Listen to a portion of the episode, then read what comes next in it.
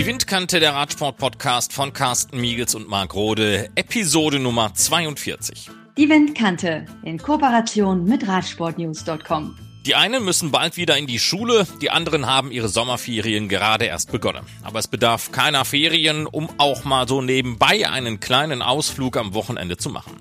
Dazu gibt es von der Windkante zwei Tipps. Wir stellen euch das größte Fahrradmuseum der Niederlande, das Velorama in Nimwegen vor und das Museum der ehemaligen Bismarck-Werke im nordrhein-westfälischen Rade vorm Wald.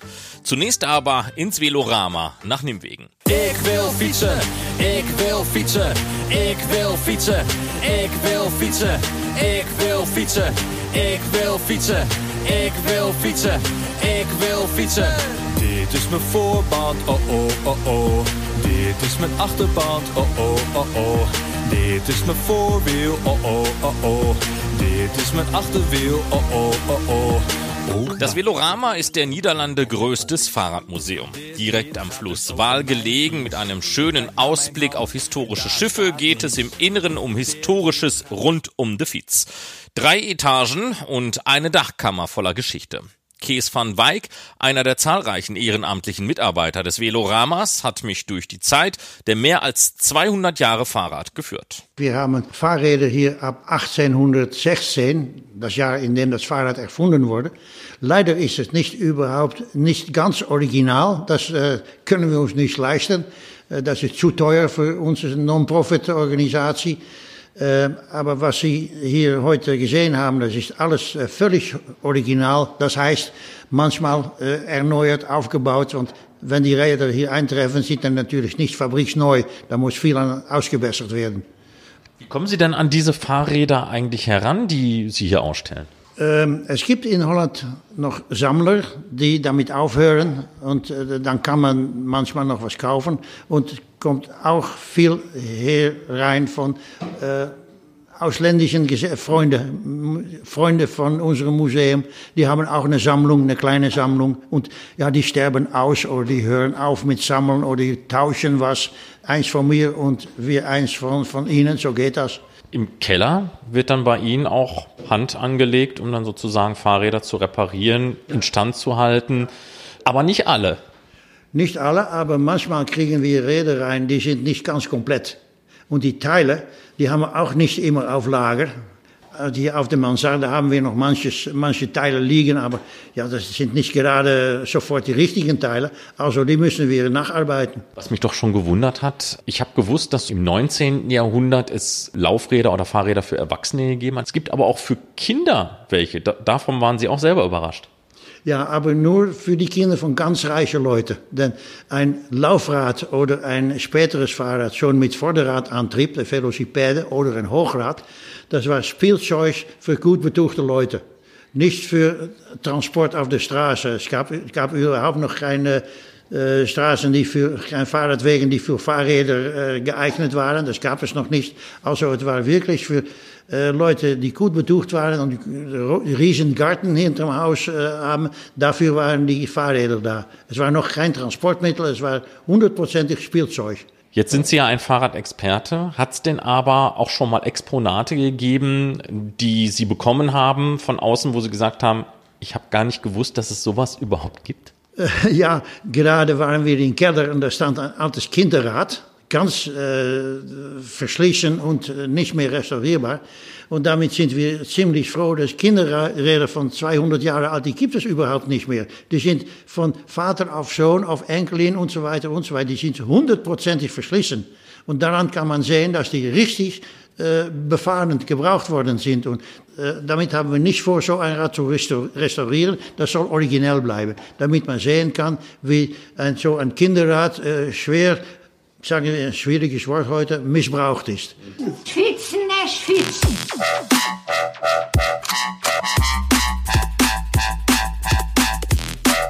Auf der Reise durch die Zeit gibt es nicht nur die Fahrräder, die funktioniert haben, sondern auch die, die es nicht taten. Viel ist in der Geschichte experimentiert worden. So manches Exponat des Veloramas ist auf dem ersten Blick nicht als Fahrrad zu erkennen. Besonders experimentierfreudig waren neben den Deutschen die Briten, Franzosen, Niederländer und Amerikaner. Manchmal hin bis zur Schmerzgrenze, denn bei der einen oder anderen Erfindung konnte man nicht anders, als mit dem Gesicht zu bremsen. Das merkwürdige Experiment von, hier, von was wir hier ein Exponat haben, das ist ein Fahrrad nicht mit äh, zwei Rädern, das ist ein Zweirad, mit zwei Rädern hintereinander, aber zwei Räder nebeneinander. Und das, die Mittelachse das ist so, äh, gleichzeitig ein Schwerpunkt. Denn wenn man auf dem Sattel auf die Mittelachse sieht, dann kippt man vorwärts und rückwärts und vor, bauchwärts und rückwärts und bauchwärts. Das ist äh, ganz schwierig, wenn nicht überhaupt unmöglich zu fahren. Davon sind auch nur ganz wenige hergestellt, ein paar hundert. Und ja, die paar hundert Fahrräder dieser Art, ein Ottorad, ja, die sind im Laufe der Zeit sind die, ja, verschwunden. Wir, wir sind sehr froh damit, dass wir noch äh, ein Herrenrad, ein Damenrad und auch noch so ein Kinderrad hier in der Sammlung haben. Lassen Sie uns mal über die Frauen reden. Frauen und Fahrradfahren, das ist ja auch eine ziemlich schwierige Entwicklung gewesen. Das war eine ganz schwierige Entwicklung, denn die ersten Fahrräder, die dürften überhaupt nicht von Damen, von Damen benutzt werden. Das war ganz unsittlich. Man konnte man hatte noch keine Spezialkleidung. Die Damen die hatten noch lange, lange Röcke. Und wenn die Rad fahren, wenn man überhaupt mit Damenkleidung auf so ein Rad äh, aufsteigen konnte, dann konnte man die, die Schenkeln sehen. Das war ganz, ganz unsittlich. Das dürfte nicht sein, dass man von einem Dame die Füße sah. Das war geradezu erotisch, war strengstens verboten. An Ihren Schildern hängen Daten, wann die Fahrräder ungefähr gebaut worden sind. Es sind auch kleine Landesfahnen dran. Gesehen, dass in den ersten Jahren viele Produktionen in Frankreich und in Großbritannien waren. Wann haben denn die Niederländer angefangen, Fahrräder zu bauen? Die ersten holländische Fahrräder die sind von etwa 1865, früher nicht. Da gab es in Holland noch keine Fahrradfabriken. Die älteste Fahrradfabrik in Holland, die es noch gibt, die ist von 1882. Das sind die Gazelle-Fahrradwerken in Dieren, die gibt es noch. Es gab ganz sehr viel Fahrradwerken in, in den Niederlanden, ein paar Dutzend, aber die sind alle im Laufe der Jahre, im Laufe der Jahre 100 sind die verschwunden. Es gibt noch ein paar äh, Fabriken, das ist Gazelle, das ist Batavus und das ist Sparta. Und die sind heutzutage schwer spezialisiert in E-Räder. Das normale Tretrad, das wird ein bisschen altmodisch so allmählich. Die sind, äh, ja, fast alles sind das äh, Schwerpunkt der Fahrradindustrie liegt in, bei, bei den E-Rädern. Und eben diese E-Bikes sind keine moderne Erfindung. Im dritten Stock des Veloramas kann man selbst ein wenig testen mit den ersten Gangschaltungen der Geschichte, die Entwicklung der Schaltungen verfolgen und wenn man gut aufpasst, dann fällt einem ein kleines, unscheinbares Gerät ins Auge. In den 30er Jahren des vorigen Jahrhunderts, 1932 um genau zu sein, gab es in den Niederlanden so ein paar Hersteller, die E-Bikes, Elektrofahrräder herstellten. Das war eine, eine, unbequeme Sache. Man braucht dafür riesen äh, Batterien, Akkus, riesengroß und schwer. Und äh, das Aufladen gab auch noch Probleme. Die Technik war nicht so weit. Insgesamt haben die Holländer in den 30er Jahren des vorigen Jahrhunderts ein paar hundert Fahrräder gebaut. Ist nie populär geworden. Äh, sie waren zu schwer, zu unbequem, zu schnell Batterieschaden äh, und so weiter und so weiter. Äh, es ist äh, dabei geblieben, es sind ein paar hundert E-Bikes, sollte man heutzutage sagen, die sind in den 30er Jahren äh, gebaut worden. Also war kein großer Erfolg. Voor de twaalfde etappe van de Tour de France starten de renners van Agen naar Dax, een afstand van 185 kilometer. Tegen het einde van de etappe is de voorsprong tot ruim een kwartier gegroeid en dat geeft Van Est en Voorting inspiratie. We hebben een paar Spezialräder. Das ist ein äh, Fahrrad aus der Tour de France in, aus 1951. Der damalige Fahrer Wim van Est hatte virtuell schon Le Maillot äh, aber hat ein äh, Lenkfehler gemacht und ist in einem, äh, einem Abgrund gekippt mit Fahrrad und, und, und Renner, äh, 70 Meter tief. Und äh, ja, das hat Glück gehabt, dass man das hat passieren sehen. Ein Motorfahrer, ein Motorradfahrer hat es gesehen und die hat Alarm geblasen. Und aneinander geknüpfte äh, Tubes, Reifen, hat man ihn wieder hochgezogen und später auch das Fahrrad noch gerettet. Und er hatte schon äh, Le Maillot schön um seinen Schultern und später hat man gesagt, ja, hat da gelegen wie ein Butterblümchen. Ist das richtig Deutsch? Butterblume, Butterblume, wissen was das heißt? So ein gelbes Unkrautje. Er, er, lag da im, im Abgrund wie eine Butterblume. An, an einen anderen geknüpften Reifen, typisch damals, ist hochgezogen. Hat das Ganze überlebt? Hat das Ganze überlebt, ja. Aber ist sofort, äh, Moral war ganz weg. Die ganze Mannschaft, die hatte keine Moral mehr, so heißt das. Und die sind mit, mit der Eisenbahn nach Hause gefahren, einen Tag später. Also der Tour de France war für die Gruppe auf einmal vorüber.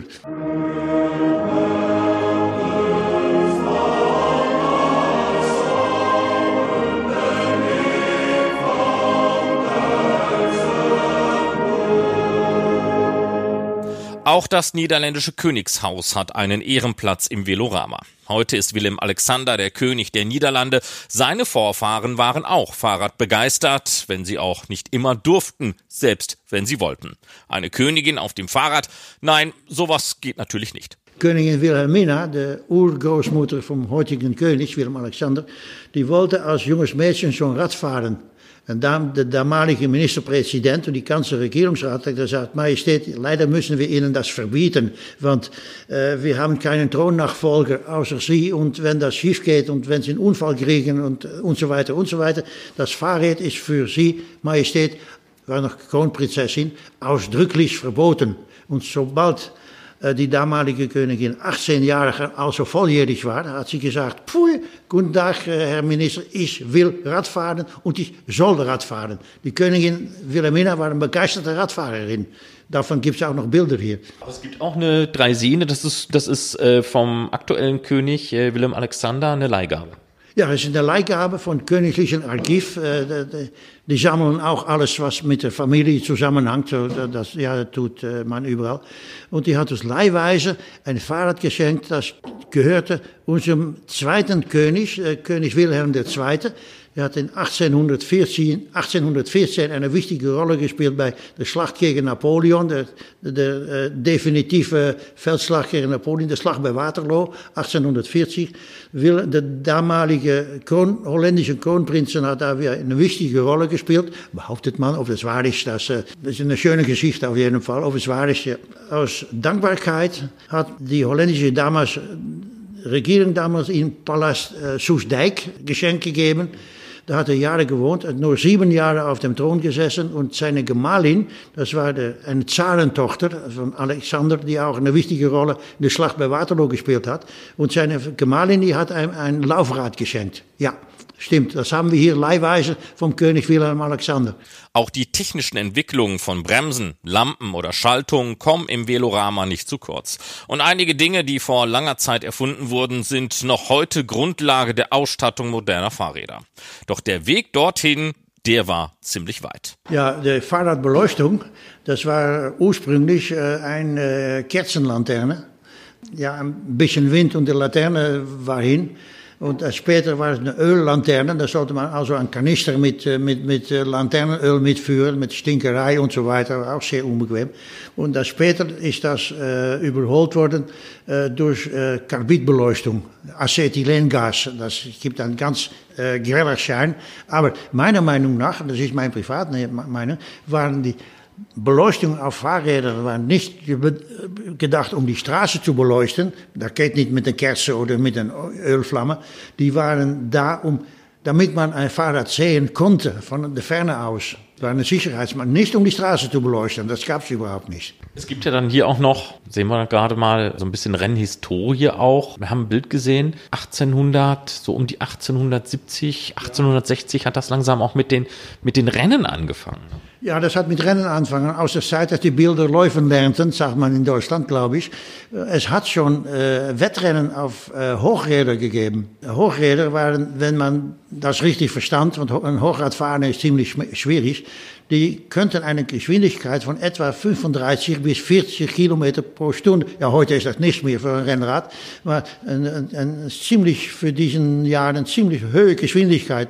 Die, damit sind äh, Wettkämpfe äh, gefahren worden. Auch in Deutschland. Aber das ist das erste Wettrennen, insofern wir wissen, hat ist stattgefunden rund 1885, 86 in Frankreich. Das ist äh, historisch nachweisbar. Wir haben sogar ein Gemälde aus dieser Zeit hier äh, hängen. Und das ist ein, ein Gemälde gemacht bei einem Erntefest. Und das Erntefest, das sollte ein bisschen äh, aufgespielt werden. Und dann hat man bedacht, äh, wir gestalten einen Wettkampf auf Hochrädern. Und auch noch auf äh, Fahrräder, die schon Tretlager im Vorderrad hatten. Ja. Was auch sehr hübsch ist, und das ist jetzt das Neueste hier in diesem Museum, ist unter dem Dach der Nachbau einer alten Werkstatt. Ja, äh, wir hatten keinen Kellerraum zur Verfügung, deshalb haben, haben wir einen Keller unter dem Dach gebaut. Entschuldige, einen Keller unter dem Dach gebaut. Das ist, was wir auf äh, ein bisschen Plattdeutsch ein Fietsenflickerswerkstatt aus den äh, 30er Jahren des vorigen Jahrhunderts, 1930, 1934. Ich bin äh, selber aus dieser Periode. Ich hab, kann man das noch, ich weiß das noch gut, dass es in, manchmal in, in Großstädten, in Kellerräumen und so weiter, konnte man sein, sein Fahrrad ablagern in der Nacht. Denn die Etagenhäuser zum Mitschleppen ein Fahrrad, wenn man an der vierten Etage wohnt, das ist ziemlich unbequem. Also gab es äh, äh, Aufbewahrmöglichkeiten.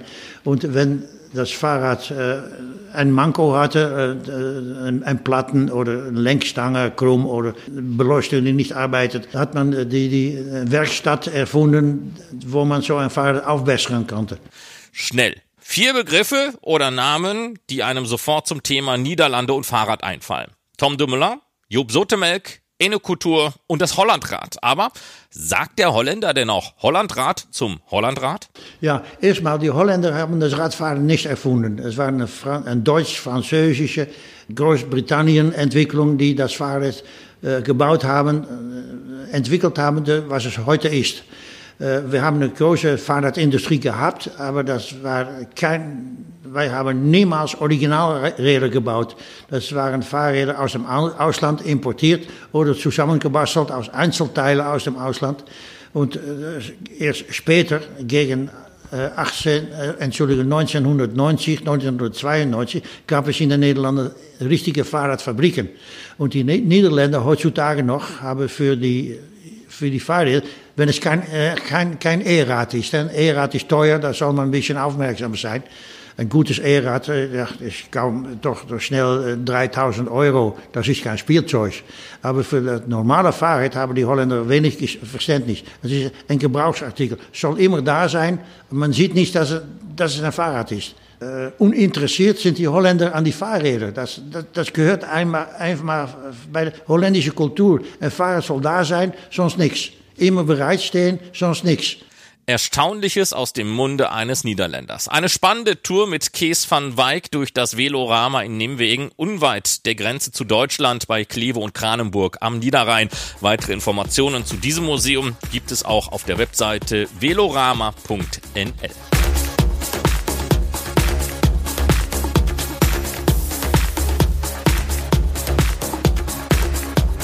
Eine andere Ausstellung, etwas kleiner als das Velorama, findet sich in Radevormwald, ganz in der Nähe von Wuppertal und Hagen, Westfalen. Dort war einst die Heimat der Bismarck-Werke. Bismarck-Fahrräder können heute nur noch gebraucht gekauft werden. Das Werk hat seine Produktion seit den späten 1950er Jahren eingestellt. Doch um das Gedenken an die Bismarck-Werke aufrechtzuerhalten, hat sich eine Interessengemeinschaft gegründet. Hartmut Behrensmeier mit einem Blick zurück weit in die Geschichte. Ja, 1896 äh, ist äh, die Bismarck Zweiradwerke äh, sind gegründet worden und der Fürst Otto von Bismarck hat seinerzeit äh, sein Einverständnis für die Namensgebung äh, kundgetan. Bismarck, der eiserne Kanzler, zu einer Zeit, in der sich Franzosen und Deutsche nicht freundlich gegenüberstanden. Der Krieg von 1870-71 war gerade verraucht, das preußisch dominierte Deutsche Reich nicht überall besonders beliebt. Aber auch innerhalb Deutschlands war das so eine Sache mit dem Bismarck und seinem Namen. Äh, in Bayern zum Beispiel wurden die Bismarck-Fahrräder unter dem Namen Siegfried vertrieben und äh, nach Skandinavien unter dem Namen Skandia. So hat man das äh, Preußische dann rausgenommen. Gut, jetzt hat man natürlich diese Fahrräder ähm, in Richtung Skandinavien verkaufen können, später auch in Richtung Niederlande und Schweiz. Warum ausgerechnet Skandinavien? Waren die Fahrräder da besonders beliebt? Die Bismarck-Werke haben äh, eine hohe Qualität äh, gefertigt Und dadurch äh, war damals schon der Export sehr, sehr begehrt. Ich weiß zum Beispiel auch, dass in Griechenland, soll man gar nicht meinen, es ein Auslieferungslager von den Bismarckwerken gab. Dann hat man hier produziert. Was hat man denn hier für Fahrräder produziert? Querbeet oder was war damals vogue? Man hat äh, Rennräder, Rennsporträder, äh, Damenräder, Herrenräder und auch Mopeds und Motorräder äh, gefertigt. Immer wieder witzig, dass man äh, auch äh, Nähmaschinen und Fahrräder immer in einem Werk produziert hat. Ja, nicht nur bei euch, sondern äh, generell. Wie kommen denn Fahrräder und Nähmaschinen eigentlich immer zusammen? Ja, das äh, weiß ich auch nicht so genau. Ich kann nur sagen, dass dass das wohl mit der Feinmechanik äh, zu tun hat und äh, die Bismarck-Werke haben erst nach dem Krieg angefangen, äh, Nähmaschinen zu produzieren. Äh, Ursprung äh, war der Name Victoria, kam damals aus der DDR und sind dann hier unter dem Namen Bismarck äh, weiter produziert worden. Aber es war damals schon defizitär, wie mir ehemalige Mitarbeiter erzählt haben. Und äh, gegen Singer und Pfaff äh, war es natürlich sehr schwer, äh, dort äh, ihre Produkte äh, zu verkaufen. Gehen wir nochmal einen Schritt in der Geschichte nach hinten. Frauenfahrräder sind auch hergestellt worden zu einer Zeit, wo ja Frauen nicht immer zwangsweise alles durften. Wie sind denn diese Fahrräder überhaupt angekommen? Ich habe also gehört, dass äh, Damenfahrräder sehr beliebt waren und äh, wir sind auch äh, froh und stolz, dass wir einige dieser Damenfahrräder auch bei uns äh, ausstellen können. Man hat auch andere Sonderanfertigungen hergestellt ähm, für das Bäckerhandwerk, zum Beispiel Transportfahrräder oder aber auch ähm, Fahrräder für den Krieg. Was waren das alles für Fahrräder? Das waren alles äh, normale äh, Fahrräder aus der Produktion, die dann äh, teilweise für die Bedürfnisse äh, umgebaut worden sind. Äh, diese Lastenfahrräder äh, sind ja heute wieder en vogue und äh, wir haben also auch äh, entsprechende äh, Lastenanhänger, die die Bismarck-Werke er, erstellt haben oder gefertigt haben, haben wir also auch, die mit einer besonderen Kupplung auch an Fahrräder und an Motorräder angekoppelt werden konnten.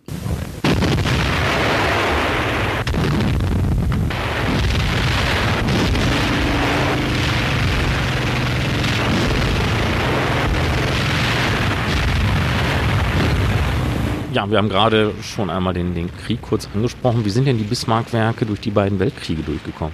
Äh, während der, äh, während der Kriege, gerade im Zweiten Weltkrieg, äh, stockte etwas die Produktion, weil das Material nicht äh, war. Alles, äh, was äh, an, an Material wurde also nicht für Fahrräder oder Motorräder genutzt, sondern dann für das Kriegshandwerk.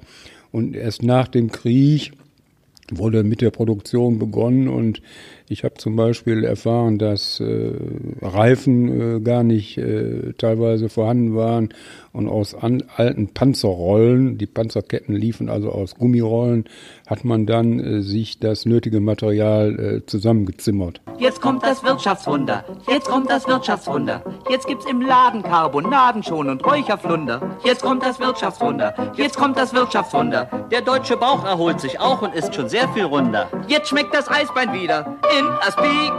Ist ja kein Wunder nach dem verlorenen Krieg. So, dann war der Krieg vorbei und dann gab es den Wirtschaftsaufschwung, von dem hat ja auch das Bismarck-Werk oder die Bismarck-Werke profitiert, ne?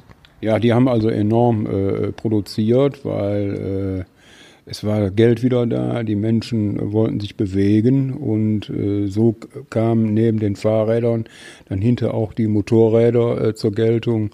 Und äh, wenn man weiß, dass die Bismarck in ihrer Blütezeit äh, 1000 Mitarbeiter hatten, dann kann man sich gut vorstellen, was da produziert worden ist. Man hat ja nicht nur produziert, man war ja auch selbst sportlich unterwegs mit einer eigenen Mannschaft. Was war das für eine Mannschaft?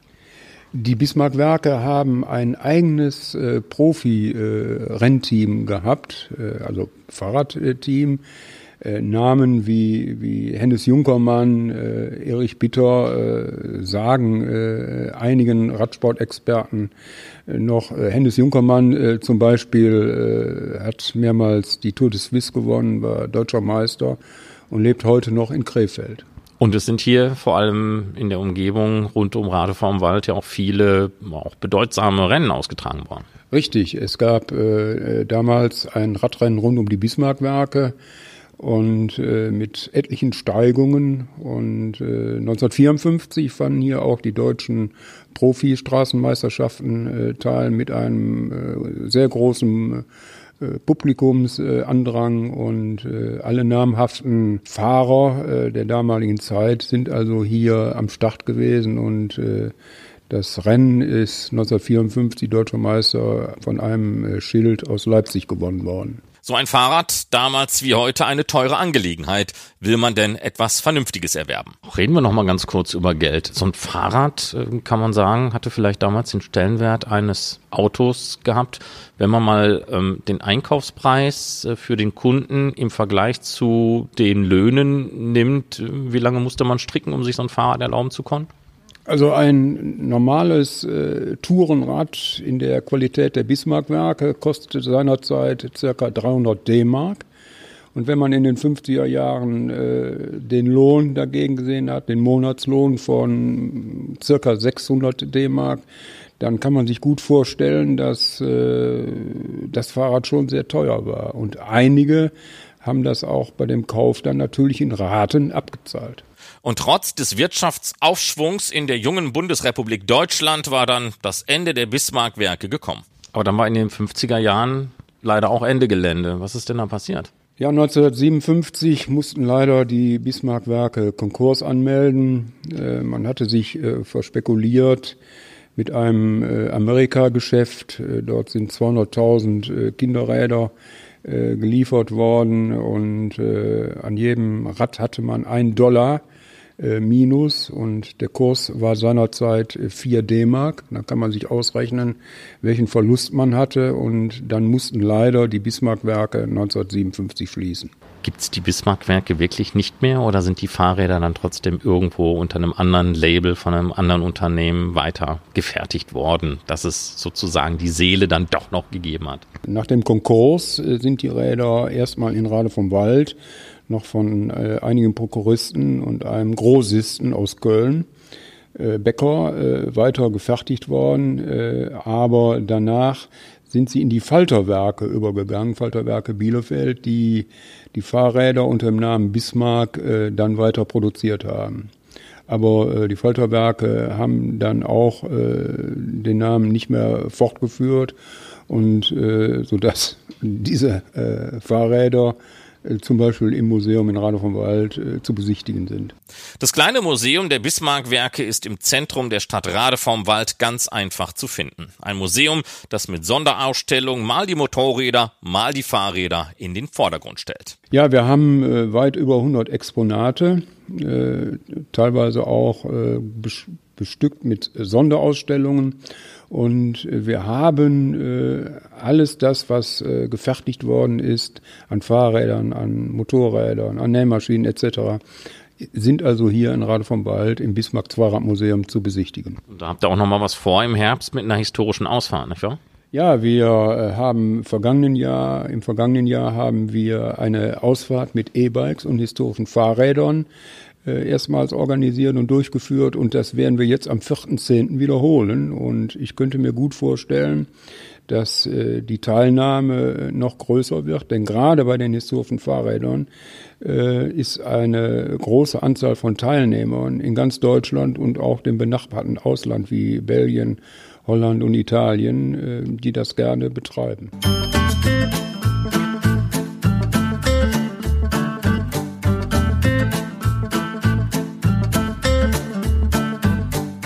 Und das war sie, die 42. Ausgabe der Windkante, der Radsport-Podcast von Carsten Miegels und Marc Rode. Alles zum Nachlesen und Nachhören sowie bebilderte Impressionen aus den vorgestellten Fahrradmuseen gibt es auch auf unserer Webseite windkante.org. Und wenn ihr wollt, könnt ihr da auch ein Feedback hinterlassen. Das würde uns freuen. Bis dahin bleibt gesund, Glück auf und Kette rechts. Die Windkante in Kooperation mit Radsportnews.com.